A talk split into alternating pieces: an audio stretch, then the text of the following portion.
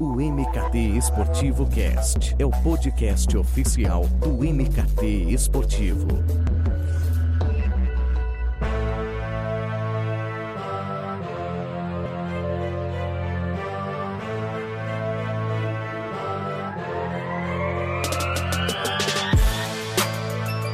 MKT Esportivo Cast chega com mais uma edição e chegou para falar sobre um dos pilares mais importantes do nosso mercado, que é a experiência. E falar de experiência com o nosso convidado, que trabalha em uma gigante do esporte mundial, que você já sabe, afinal, chegou até aqui certamente motivado por isso, é falar de entretenimento, de consumo, de ações de relacionamento, de atletas midiáticos, patrocinadores que são líderes em seus mercados de atuação e, claro, de um produto absolutamente global que é a NBA. Portanto, se prepare que será um episódio de muito aprendizado para mim, para você que nos ouve e que tenho certeza que deixará importantes lições para o mercado brasileiro, porque o esporte americano, e aí pensando de uma maneira geral, tem uma outra visão de negócio que vai muito além da competitividade, e eu acho que é esse ponto que deixamos a desejar, mas o horizonte é otimista, eu procuro sempre olhar para o lado bom, sem deixar de lado que podemos melhorar e acho que debater e entender modelos como este que trataremos aqui e também o fomento do tema em si é de grande valia. Então eu recebo Rodrigo Vicentini, ele é head da NBA no Brasil. Rodrigo, seja muito bem-vindo. Fala Eduardo, grande prazer estar aqui com vocês mais uma vez em nome da NBA Brasil. Queria agradecer essa oportunidade de bater esse papo com você. Prazer.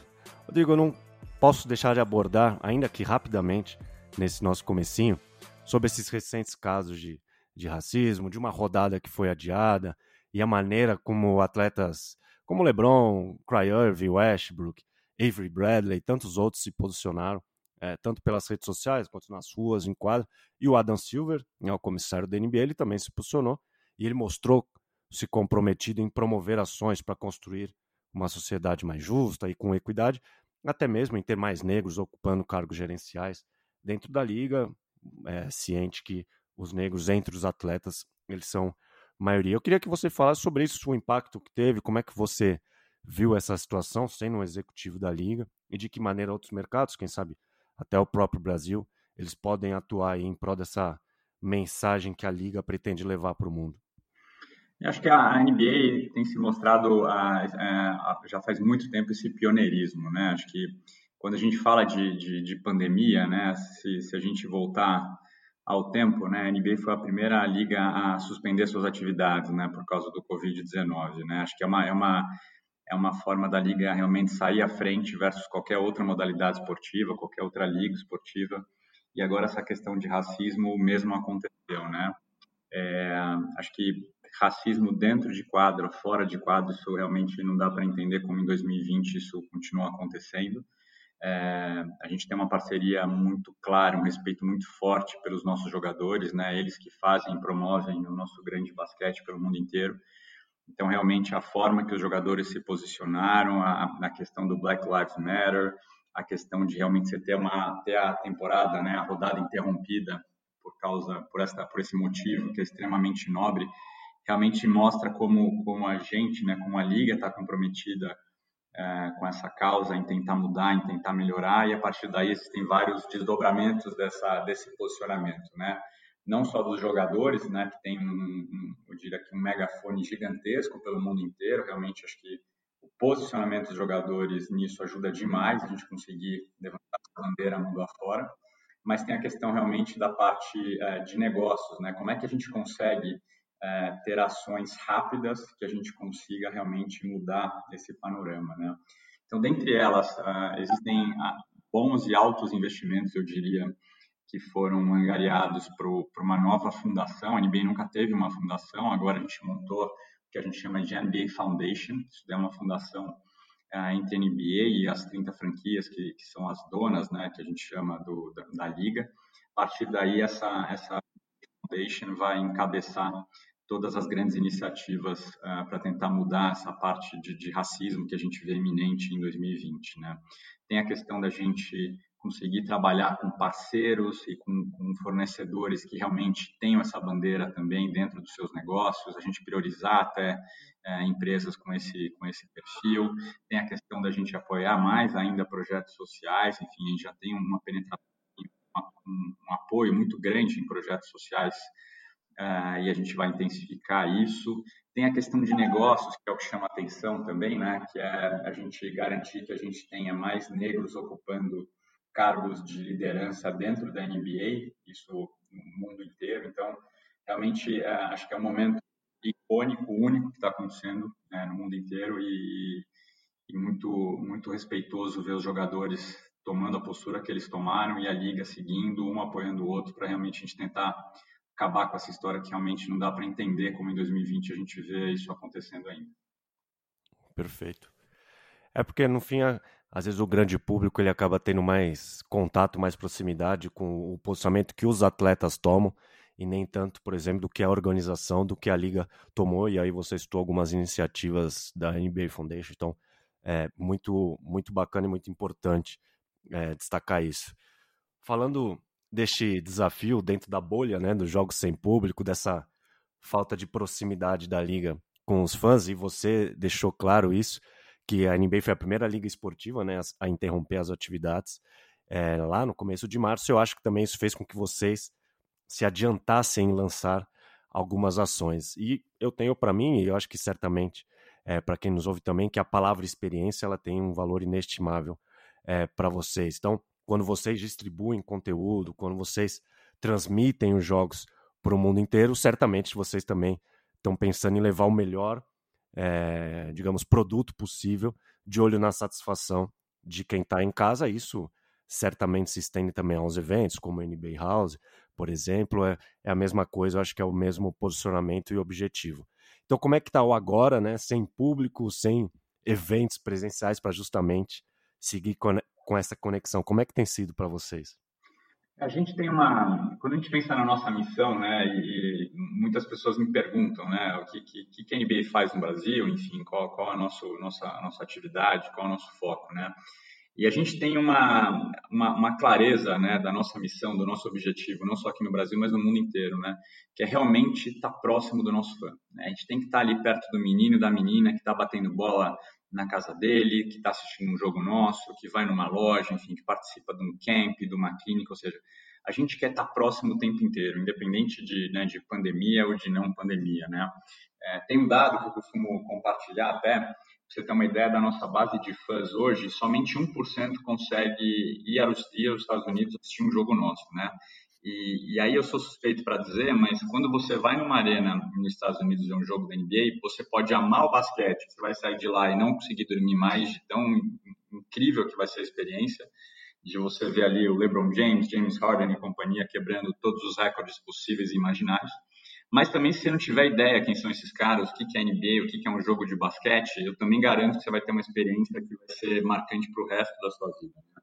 Você consegue ter uma arena super tecnológica, com acesso muito tranquilo, sem confusão, sem violência, com local, local marcado. Você pode fazer uma reunião de negócio, você pode levar sua família, comer um belo sanduíche, comer a comida que você quiser, a bebida que você quiser, ver um incrível jogo de basquete, ter uma experiência de entretenimento muito forte. Né?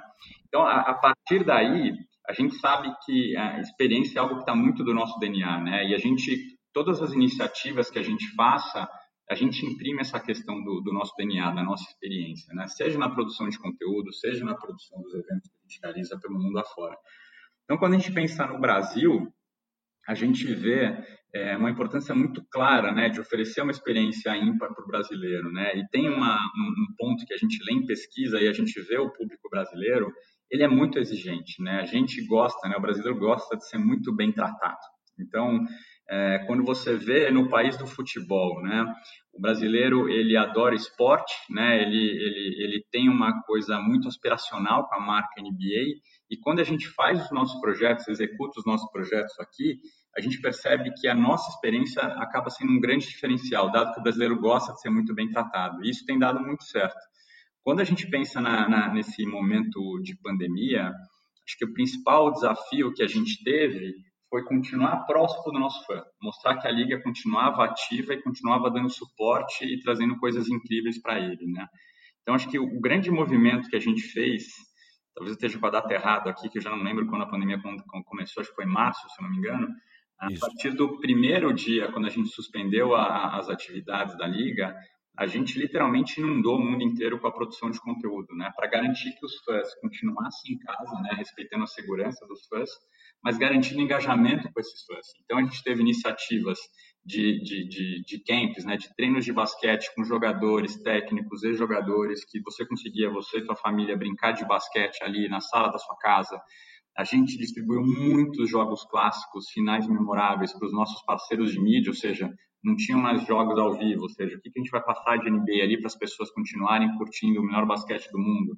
A gente também fez muita iniciativa do NBA Cares, ou seja, para angariar fundos no mundo inteiro. São mais de 80 milhões de dólares levantados só nessa linha para a gente dar suporte nesse momento de pandemia que a gente está vendo esse desafio global, enfim. Então, acho que tentando resumir essa, essa resposta para você, a gente segue, independente de pandemia ou não, continuando com essa única missão, que é ficar próximo e engajado com, com os nossos fãs. É, tem, tem uma frase que eu não, não sei se foi o presidente do Real Madrid ou se foi um executivo do clube, é, falando que ah, o Real Madrid tem não sei quantos milhões de fãs espalhados pelo mundo e no Santiago Bernabéu só cabe 80 mil, falando justamente desse desafio de ampliar o alcance da experiência de jogo, já que dentro do estádio, daquela atmosfera, ela é reservada para uma parcela pequena, ou seja, é como tentar replicar essa mesma experiência. Eu acho que isso funciona bem com vocês também, né? Não somente nesse momento, como você citou, ainda que o Real Madrid seja um clube, a NBA seja uma, uma liga, mas eu acho que desse desafio, porque, como você falou, né? 1% é, da galera que curte basquete consegue nos jogos. Então, é, eu acho que esse é um grande desafio, né? Tentar levar essa atmosfera para dentro da casa da pessoa, e seja pela transmissão ou por conteúdo, né?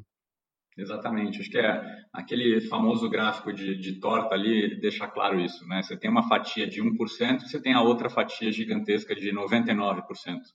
É, é óbvio que é muito mais desafiador, mas ao mesmo tempo você tem uma base assim, impactada muito maior, né? E quando a gente pensa no mercado brasileiro, a gente não tem uma franquia de NBA aqui localmente, né? A gente tem um desafio de arenas, né? Ou seja, o equipamento faz muita diferença, ajuda muito. Você tem um, um, uma arena né, coberta com ar-condicionado, com suíte corporativa, com segurança, local marcado, de fácil acesso e por aí vai, você não tem um equipamento desse, né?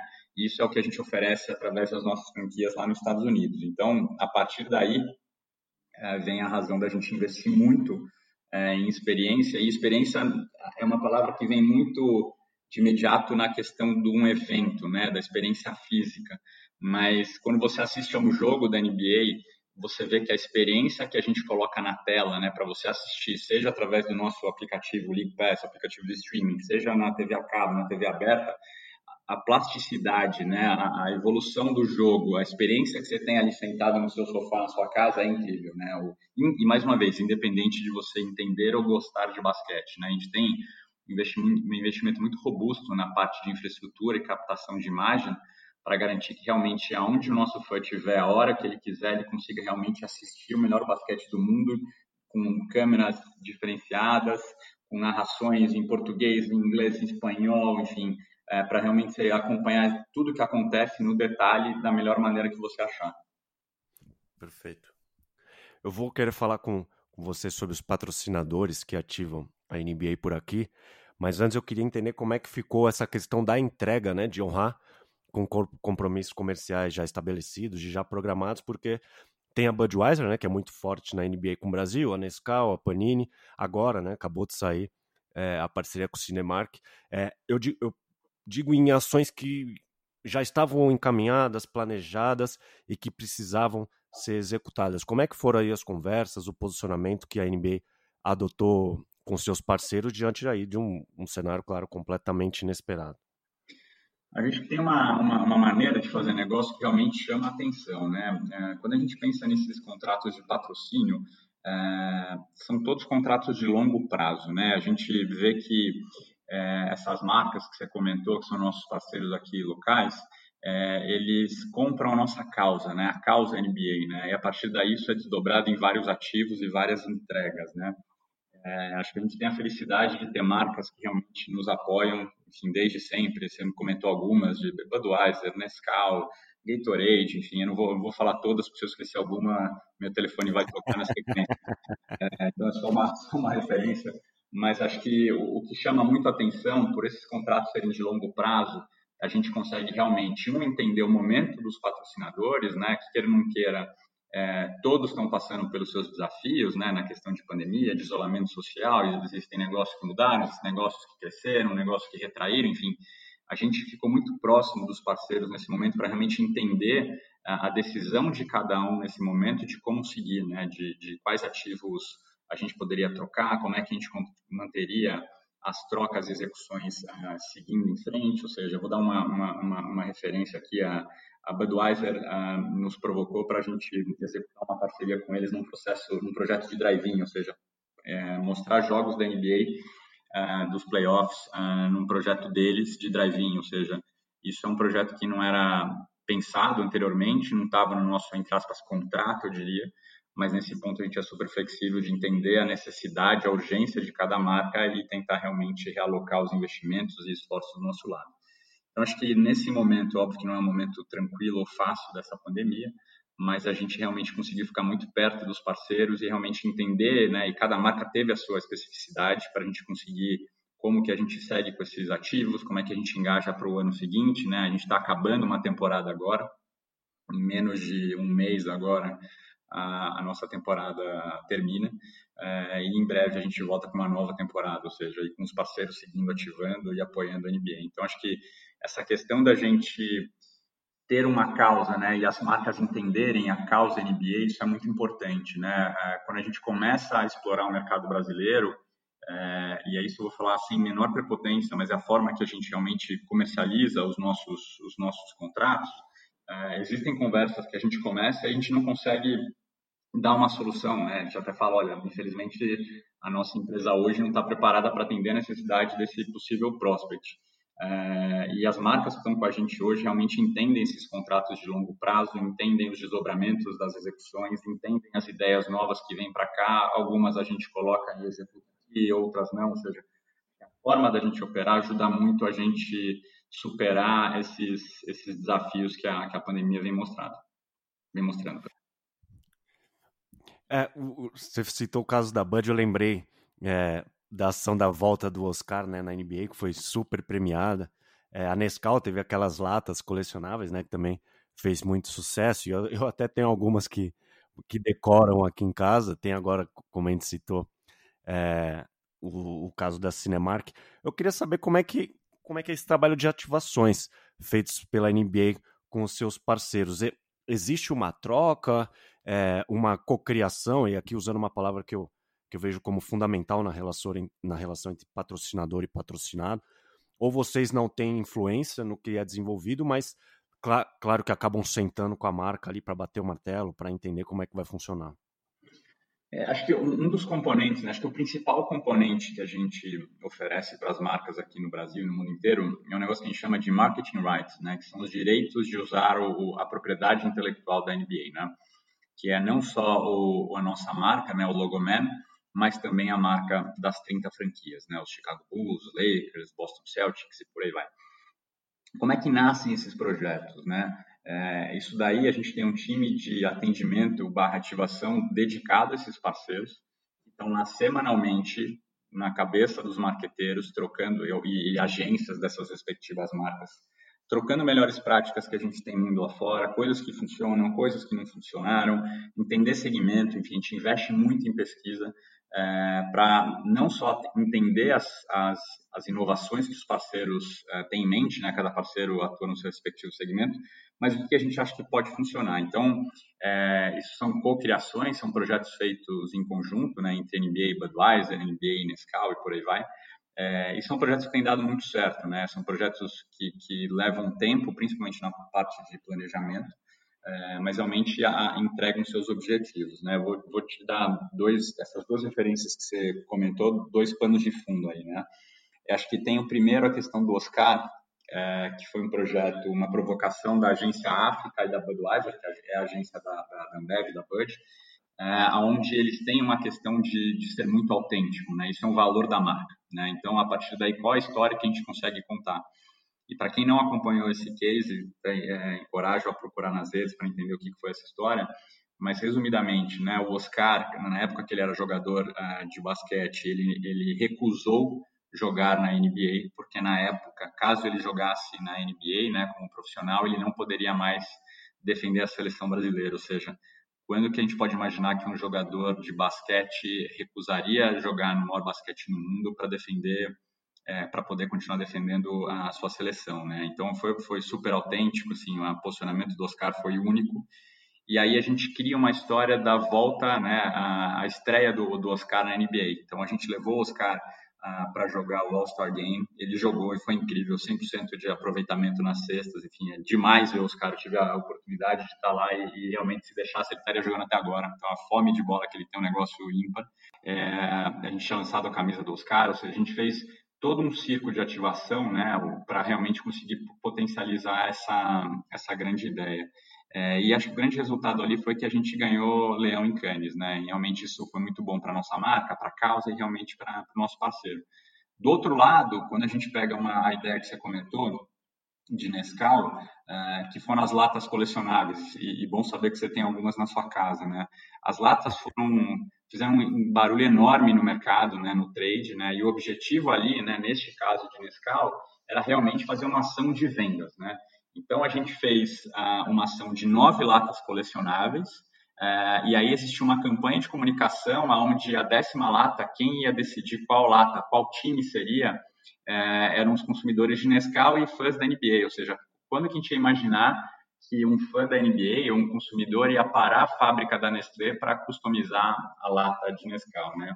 Foi uma ação que deu muito certo, né? Eu, a gente não pode abrir aqui os números de venda, mas realmente o nosso parceiro ficou extremamente feliz, enfim, atingiu os resultados de venda, ou seja, a gente está falando de você, num caminho com o Budweiser, você usar a marca NBA para contar histórias, reforçar seu posicionamento no mercado e ainda ganhar leão em Cannes, e uma outra frente de você usar os mesmos ativos para uma ferramenta para alavancar vendas, né? Então, acho que são dois cases importantes e interessantes que mostram realmente que é, não adianta você simplesmente adquirir uma causa, né, comprar um patrocínio. Você tem que ter um time dedicado para contar essas histórias, né? Acho que grande, a grande importância dos patrocinadores, ao meu ver, na minha opinião, é que são as empresas que realmente têm sinergia com o teu negócio, né, com a sua marca, no nosso caso a NBA, mas que principalmente querem, querem contar uma história junto com a gente. Né? Isso acho que realmente é, muda o business deles, ajuda muito a gente a crescer o nosso negócio e principalmente quem ganha nessa equação são os fãs. Né?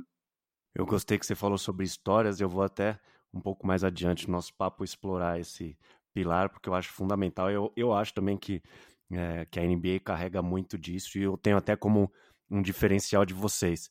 E o, até pensando sobre a ótica dos patrocinadores, o NBA House acho que será uma das ausências mais sentidas esse ano, né, além, além dos patrocinadores, porque é uma plataforma relevante né, de visibilidade e relacionamento. Para os fãs, então, nem se fala, já que a imersão que vocês oferecem no universo que a NBA representa, né, no que vinha de memorabilia, entretenimento, nas transmissões, enfim, e o sucesso dos últimos anos é, não, não foi à toa. Quanto é que isso pesa é, no planejamento de vocês, vindo de anos de sucesso e agora ficando uma lacuna inesperada? Acho que da, a NBA House, né, até só para dar um contexto para quem não acompanhou, uh, é um evento que a gente executou no ano passado, né, aconteceu durante as finais uh, da NBA, que acontecem em junho, e foi a maior ativação que a NBA fez no mundo inteiro, aqui, e foi aqui no Brasil. Né? A gente recebeu mais de 30 mil pessoas, uh, tinha um ponto muito interessante, o evento era dividido em duas formas, né? então você tinha uh, acontecendo esse evento à noite, onde você podia com a tua família e com teus amigos ali acompanhar os jogos das finais, onde o Toronto Raptors se sagrou campeão, foram seis jogos, ou você podia também frequentar a NBA House aos finais de semana. Né? Final de semana a gente percebia que era um, era um público muito família, você via pais ali com o uniforme do Chicago e as criancinhas ali já com boné de Chicago Bulls, ou seja, olha, olha que o papai fica assistindo toda noite aqui, agora para você entender do que, que eu estou falando.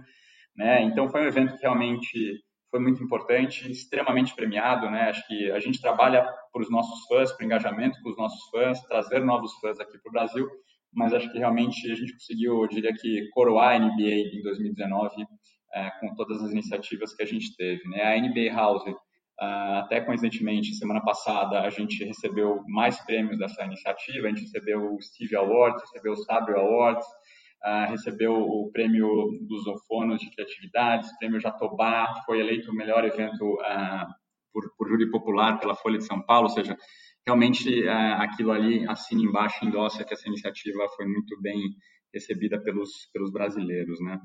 A gente quando a gente fala de, de pandemia, né, só para entender o, porquê de uma NBA não acontecer esse ano, quando, quando o nosso commissioner, né, o Adam Silver, recebeu suspender as atividades da liga em março, né, aquilo aconteceu quando um dos atletas do Utah Jazz, o Rudy Gobert, é, testou positivo, né, então você tinha ali o jogo sendo transmitido ao vivo, parou a liga, né, é, ali eh, tinha existia um único propósito, né, que era garantir a saúde, a, a, a, proteção, segurança dos nossos atletas, né.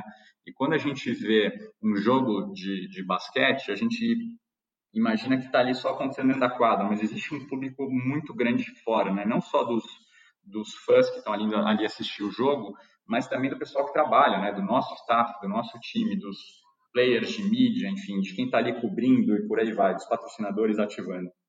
Então, acho que o principal motivo da gente ter tomado essa decisão na época foi a questão de segurança, né?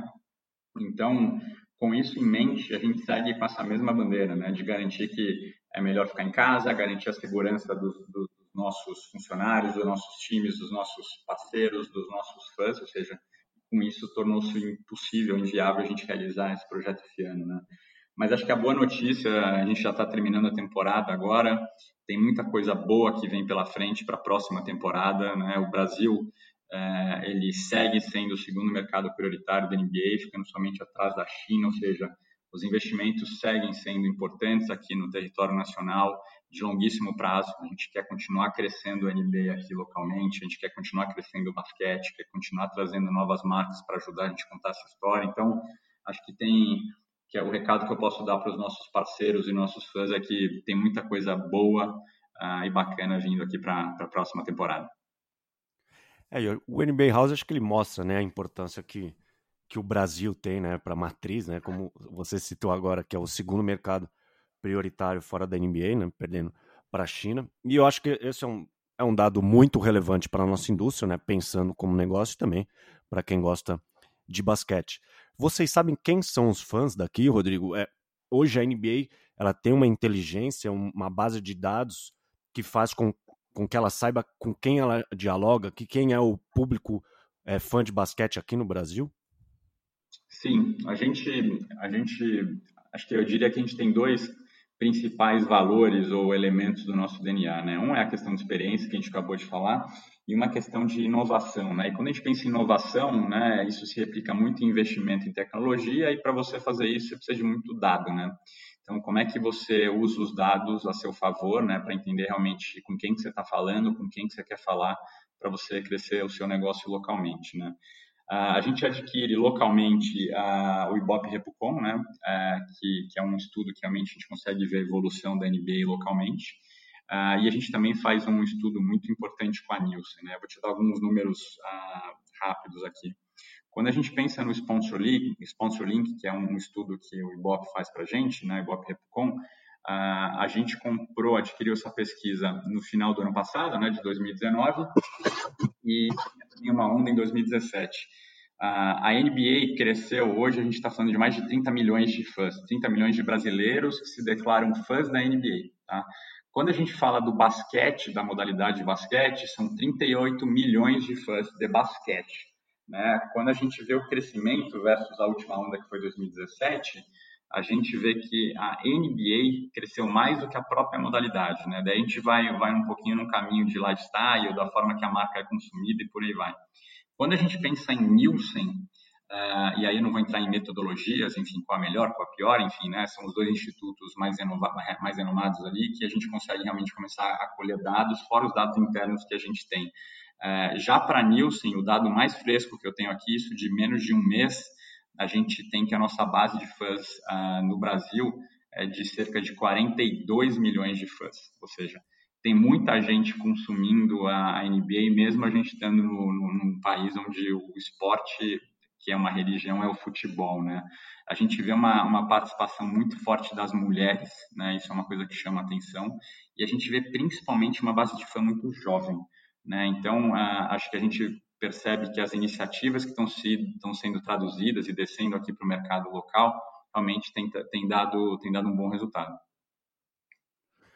E com esses dados em mãos, né, você citou 38 milhões de fãs de basquete, NBA cresceu mais que modalidade, né, 42 milhões, milhões de fãs consumindo. Onde você acredita que a liga é, pode crescer no Brasil? Porque em transmissões, acho que vocês vêm de bons anos de TV fechada. Na temporada passada tiveram a Band na TV aberta, que isso é um canhão muito importante né, para uma modalidade. Você acha que é com eventos, com é, por exemplo, um tour por aqui, com conteúdo multiplataforma, um aumento da linha de produtos? Onde você acha que a NBA ainda tem um espaço para crescer no mercado brasileiro? Acho que tem, tem muito espaço, né? Quando a gente pensa no, em 200, num país de 210 milhões de habitantes, né? É óbvio que tem todas as suas diferenças socioeconômicas aqui no mercado brasileiro, mas tem muito espaço para crescer, né? A gente vê a questão de, de participação, eu diria, de, de, de, ver a molecada jogando basquete, tem um espaço que eu diria aqui para melhorar, né? Acho que não vou falar de, de formas de educação, enfim, de Estados Unidos, de Brasil, mas a gente vê aqui que no mercado brasileiro a gente tem uma oportunidade boa uh, nessa linha aqui de, de capacitação barra uh, crianças, meninos e meninas, jovens jogando basquete. Acho que aqui tem uma oportunidade interessante para a gente explorar. Tem a questão da distribuição de conteúdo, né? no fim do dia, apesar da gente ser uma liga esportiva, né, todo mundo pergunta o que é NBA, é muito fácil responder que é uma liga de basquete, mas por trás disso a gente é um grande player de entretenimento, né? a gente é um grande produtor de conteúdo. Né? O nosso negócio é capturar as imagens dos jogos toda noite e, e, e distribuir esses jogos pelo mundo afora. Então acho que a gente continua com espaço e oportunidade para, entre aspas, inundar o mercado brasileiro com a questão de conteúdo, sejam jogos ao vivo, sejam shows produzidos aqui, que a gente tem feito muita coisa nos últimos anos. A gente fez uh, séries uh, falando de NBA, NBA 2.0, o próprio NBA Freestyle, que é um, que é um, que é um conteúdo incrível, uh, que hoje vai ao ar na Band também, nas nossas redes sociais, ou seja, tem muito espaço ainda para a gente continuar produzindo conteúdo muito bom e distribuir pelo Brasil afora. Tem a questão das clínicas, né? o próprio Basketball School hoje, que a gente já está com mais de 7 mil crianças participando da, da, nossa, da nossa plataforma, né, que é a aulinha de basquete ali da, da NBA no país de futebol. Eu lembro que há cinco anos atrás, quando eu entrei na NBA, muitas pessoas me perguntavam, olha, eu queria que meu, meu filho fizesse aula de basquete, né, e eu não acho onde fazer, né, e essa, esse projeto realmente chama muita atenção, né, a quantidade de meninos e meninas que fazem as aulas toda semana uh, eh, para realmente se engajar com a, com a nossa causa, que é o, que é o basquete. A gente vê espaço também na questão de varejo, né? na parte digital tem muito espaço, ou seja, o Brasil é, é um, é um, é um território muito, fora a questão de ser esse segundo mercado prioritário, né? tem muito espaço para crescer. Né? Então, a gente realmente, um dos motivos que a gente vê da gente ser o segundo é, mercado prioritário após a China é, é, é, a, a, oportunidade que a gente tem aqui de crescimento. Né? Então, por isso que eu estou muito confiante em ver que para os próximos anos aqui a gente vai colher muitos frutos, mas também vai investir muito para continuar crescendo aqui no território nacional. E também pegando aquela o consumo na veia, as, as lojas físicas da NBA Store também, que são sete unidades, não são aqui no, no Brasil? Exato, o Brasil, o Brasil é, o, é, o, é o país né, com mais lojas, ou seja, isso é um ponto interessante quando a gente pensa em loja, a gente vê, não sei se você já teve em uma loja é, da, da NBA aqui no Brasil. Sim, sim. É, é uma experiência, né? Então não necessariamente é uma, uma é algo que você vai para comprar e sair. Você vai, você vai jogar videogame, você vai é, comparar sua mão com a mão do Shaquille O'Neal, ver o tênis autografado de determinado jogador, ou seja, você passa ali tranquilamente uma hora, uma hora e meia e pode acontecer de você comprar alguma algum produto, né? É, aliás, eu esqueci de comentar, a gente inaugurou a loja de Curitiba agora, recentemente, no mês passado, então são oito lojas aqui no mercado é, nacional. Então, é, isso também são pontos de contato, né? A hora que a gente pensa não somente na, na, na parte de varejo, né, de, de, transação, de venda, é um, é um ponto de contato, é uma, é uma malha ali que a gente tem espalhada pelo Brasil para realmente poder conectar com mais fãs também. Não, e o legal da, da NBA Store é justamente isso. Por mais que você não compre nada, né, não, você não saia com com uma sacolinha, com um produto, a experiência que você passa lá dentro é, é fantástico. E eu até já faço um gancho que eu vejo como uma característica de consumo aqui do fã brasileiro, que é o lifestyle, que você citou rapidamente. Então, eu vejo que tem muita gente, eu tenho até muitos amigos é, que usa, por exemplo, o boné de um time, a camisa de um jogador, é, um tênis da Jordan Brand, mas, mas não assiste aos jogos. É mais porque acha legal, para abraçar o estilo, ser parte daquela, é, digamos, comunidade, e não necessariamente sabe sobre a liga, entende aí sobre as conferências, como é que funciona o draft, os playoffs, enfim. É um público que vocês valorizam, ou ao menos é, estão de olho, porque eu, eu acho que é uma fatia importante, é, que muitas vezes não se apega aos times, mas sim é, a identidade da NBA, o valor que ela carrega, o estilo. É, vocês estão de olho também nesse público? Com certeza. Quando a gente pensa, eu vou te dar alguns exemplos, né? Você falou bem dos teus amigos, né? Que usam os nossos, as nossas marcas, os nossos produtos e não necessariamente têm ideia do que está acontecendo dentro de quadra, né? Uh, a gente fez uma, um projeto da NBA dentro do Rock in Rio. E, e, aí foi interessante que inicialmente quando a gente veio com essa, com essa ideia, é, muita gente falava, nossa, NBA não dá para entender muito a estratégia, né, o, o, pensamento por trás disso, né, e para a gente era muito, muito claro, né, primeiro que essa questão de música e entretenimento tá, tá no nosso dia a dia, né, Os, as grandes estrelas da música estão lá numa terça-noite vendo um jogo ali na, na, na cadeira de quadros, ou seja, para a gente é muito normal esse elemento de lifestyle e de, de música, mas a gente vê também uma coisa que a gente notava, isso na época do Rock in Rio, na cidade do rock, ou você pode jogar isso numa avenida paulista, ou você pode pegar nas principais avenidas uh, das cidades brasileiras, você vai ver um menino ou uma menina com uma regata do Lakers, com um casaco do Chicago Bulls, com um boné do Boston Celtics, e boa parte dessas pessoas, quando você conversa com essas pessoas, elas não têm ideia quem é o quem é, que é aquela regata amarela número 23, que é o LeBron James, né? É, mas o que, que acontece? Elas compõem um estilo, né? E aí é uma questão do, do lifestyle da nossa marca que é muito forte, né? A NBA tem essa coisa de ser essa essa sexy brand ali, né? Essa love brand que realmente o brasileiro gosta muito se identifica e não necessariamente tem que estar atrelado ao esporte. Então, respondendo a tua pergunta, sim, a gente olha muito perto essa base, né? Essa, a gente chama isso daí de casual fan ou, ou é, fã casual ou não fã né? E é uma oportunidade gigantesca que a gente tem aqui, né? A gente vê muita gente que realmente não não acompanha o jogo no dia a dia, mas consome a gente de outra forma. E a gente percebe que isso é, um, é, um, é uma forma de entrar na liga, né? Então você comprou um, um, item ali nosso, a partir dali você vai zapear ali na, na TV, né? Acho que não sei nem se existe mais falar zapear na TV, porque a gente consegue jogar em tudo quanto é lugar agora, que é muito bom mas você começa a assistir ali e fala assim, pô, agora tô entendendo, essa, essa regata aqui, 23, é desse, desse tal de LeBron James, deixa eu entender mais sobre ele. Daí eu vou para as redes sociais, começo a acompanhar, vejo o posicionamento do LeBron nesse momento de Black Lives Matter, enfim, não tem como não se apaixonar, né? Então, acho que a, a forma que a gente está estruturado faz com que a gente consiga primeiro, entregar a melhor experiência possível e, e, e plataformas uh, distintas para o nosso core fan, que é o nosso grande fã, o nosso fanático, né? Realmente garantir que ele tenha tudo de NBA a hora que ele quer, onde ele quiser, né? E ao mesmo tempo, quem não tem muita ideia do que seja NBA, mas já está começando a se encantar, a gente começa a ter iniciativas, né? A gente passa a ter iniciativas para trazer esse fã casual ou não fã para perto da gente. Então, cada, cada pilar ou, ou, ou plataforma que a gente executa aqui tem um pensamento do nosso time, tanto para deixar claro para o nosso para o nosso fanático que olha estou fazendo tudo o que você quer que você você é o meu principal ativo entre aspas né? A gente trabalha para esse para esse cara para esse fanático que é o core fan.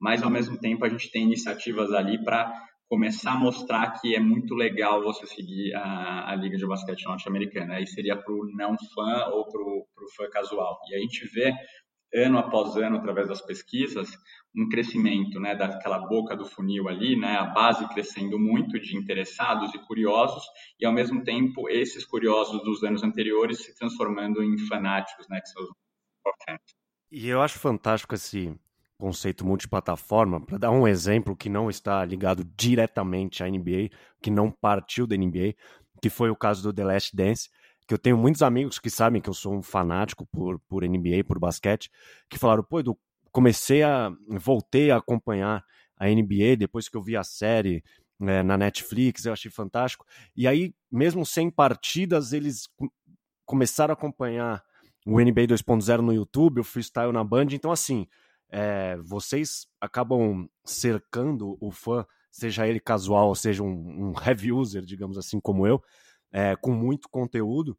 E chega às vezes um, um, uma série no stream como The Last Dance, acaba impactando ele de alguma maneira, e a NBA consegue absorver ele não somente nos jogos, mas também por meio de outros conteúdos que estão disponíveis, como o 2.0 e o NBA Freestyle. Então acho que essa parte de conteúdo e a experiência, não somente física, como você citou no começo, também essa experiência digital, eu acho que subiu de patamar nesse ano, não, Rodrigo? Com certeza. Aí eu volto um pouquinho ao nosso papo, né, que é a questão de é, que fica claro, né, acontece da gente ser uma, uma liga de basquete, uma liga esportiva, mas o nosso grande negócio realmente é produzir conteúdo, né, para contar grandes e incríveis histórias mundo afora. É, você vê nesse momento de pandemia, né, o The Last Dance, é um, é um, é um, é para quem não viu, até encorajo muito quem puder ver isso no Netflix, vale muito a pena quem quer trabalhar com marketing esportivo, quem quer entender como é que funciona uh, uma franquia da NBA, como é que você monta um time uh, que ganhou tudo possível e imaginário, como é que você faz a expansão de uma liga, ou seja, o Last Dance dá para ver umas três, quatro vezes e ainda ter que assistir mais vezes, porque é, uma, é quase uma pós-graduação ali em marketing. É, e aí aquela história, né? Se você parar para pensar, né? É uma história ali do Michael Jordan, que foi produzida pelo nosso time, né? Da, da NBA Entertainment há muito tempo atrás, ou seja, isso não foi não foi captado agora, recentemente, né? A gente está falando de mais de 20 anos de história. Uh, e aí, a, nessa parceria com a Netflix, a gente resolveu antecipar o lançamento, né? E acho que foi um momento muito bom ter lançado isso uh, durante a pandemia. Foi o documentário mais assistido na história da Netflix até hoje, né? E realmente é, é, é muito rico, né? Então, voltando ao teu ponto, né? Acho que a questão dessa produção de conteúdo uh, ajuda muito a gente a ganhar escala e crescer NBA globalmente, né? E, e, quando a gente pensa em base de fãs, né, eu, enfim, eu, eu, eu, acompanhei o Michael Jordan, né, eu tive a sorte de poder ver quando era quando era moleque o que, que ele voava dentro de quadra, né, mas tem muita gente mais nova hoje que não acompanhou, né, e o Last Dance a gente vê hoje claramente é, como é fascinante, né? O pessoal que, que não sabia o que era Michael Jordan, é óbvio que todo mundo ficou saudoso e matou a saudade da época Jordan, mas quem não conhecia, a gente percebe isso até na, na, na ponta, né? Na venda de produtos nas nossas lojas, né? A gente vê que cresceu muito a venda de produtos Chicago Bulls a partir do lançamento do, do Last Dance, ou seja, a gente continua contando essas histórias, né? Acho que quando a gente pensa na forma que a gente usa, no bom sentido, os nossos equipamentos, né, os nossos jogos para produzir esses conteúdos e distribuir mundo afora, acho que isso realmente é, é, é, uma, é uma, a NBA é a única liga no mundo que consegue fazer isso, né? A quantidade, o acervo que a gente tem, as histórias que a gente tem, né? A rivalidade que a gente vê dos jogadores, das franquias hoje, que é uma rivalidade saudável, mas que é, é encantadora, a gente vê que realmente a NBA só vai seguir crescendo daqui para frente. Rodrigo, entrando na parte final desse nosso papo, pensando em branding. É, a NBA se tornou uma gigante sob, sob o ponto de vista de marca, por alguns motivos que até falamos ao longo desse papo, e também por outros, como você citou agora, até nesse finalzinho, pelas lendas, pelos esquadrões, é, pelo All-Star Games, pelas celebridades. É, enfim, eu acho que motivos não faltam. E esse encanto que a NBA, que a imagem da NBA carrega, né, o valor que ela traz, você acredita que passa pela força das histórias que ela carrega, pelas dinastias, e aí os mais antigos, né, pelos bad boys dos Pistons, Chicago Bulls, Michael Jordan, Kobe Bryant. Você acha que esses são alguns dos diferenciais? Acho que isso com certeza faz parte dos diferenciais que a liga tem. Eu lembro quando eu entrei na liga, o, o, a temporada estava para começar e eu lembro o commissioner, né, o Adam falou, olha, nosso jogo nunca teve tão bom, né? E aí eu percebi que no ano seguinte ele falou a mesma frase. Isso me chamou a atenção, né? E eu tendo a, tenho que concordar com isso. Toda vez que a gente termina uma, uma temporada, a quantidade de especulações, né, da troca dos jogadores, para onde o LeBron James vai, ele vai para o Lakers, não vai para o Lakers, o Kawhi e por aí vai. É, o que, que a gente percebe, né? Que a temporada começa, o nível do jogo sobe muito e a gente não tem a menor ideia de quem vai ser campeão né? Eu acho que é, isso acho demais, assim, né? Então, quando você pega dessas dinastias, né? Eu lembro há poucos anos atrás, há dois, nem dois anos atrás, você tinha ali o, o o time imbatível do Golden State Warriors, que a gente falava, é impossível ganhar desses caras, né? E, e, acho que essa, a forma que a gente é estruturado, né, tem esse outro lado que a gente não falou muito, é, ajuda com que a gente crie novas histórias, né? Ou seja, o Golden State Warriors foi três vezes campeão, era um time imbatível e hoje é o pior time da liga, né? É, ou seja, né, como é que a gente podia imaginar que o esquadrão comandado pelo Curry ali não ia ganhar tudo nos próximos 10 anos, né? Então a gente tem outros, outras formas ali, que é uma, uma parte que não é muito vista pelo público, né? A forma que a liga é estruturada, que o jogo é estruturado, que é o teto salarial, né? A gente não é que um time pode gastar muito mais do que o outro. Tem várias formas que a gente consegue garantir um negócio que é importante, que é a competitividade, né? Acho que isso é uma coisa que a gente vê mesmo que o Jordan tenha ganho tudo na época dele, logo depois já vem outro time imbatível, depois muda, depois a gente não sabe quem vai ganhar, ou seja, acho que a questão da competitividade é muito importante, né? É, quando a gente pensa em qualquer esporte, né, acho que às vezes existe uma leitura, não sei se é míope a palavra certa, mas se, se um time, uma franquia, ela, ela entender, né, a hora que o Chicago Bulls, a hora que o Lakers entender que ele precisa muito que o Los Angeles Clippers esteja bom esteja saudável, esteja com os melhores jogadores, isso faz com que o negócio cresça, que o business cresça. Né? Então, acho que a forma que a gente é estruturado, né, para quem não sabe, tem 30 franquias, né, 30 times de NBA, e esses 30 times são os donos, entre aspas, da liga. Né?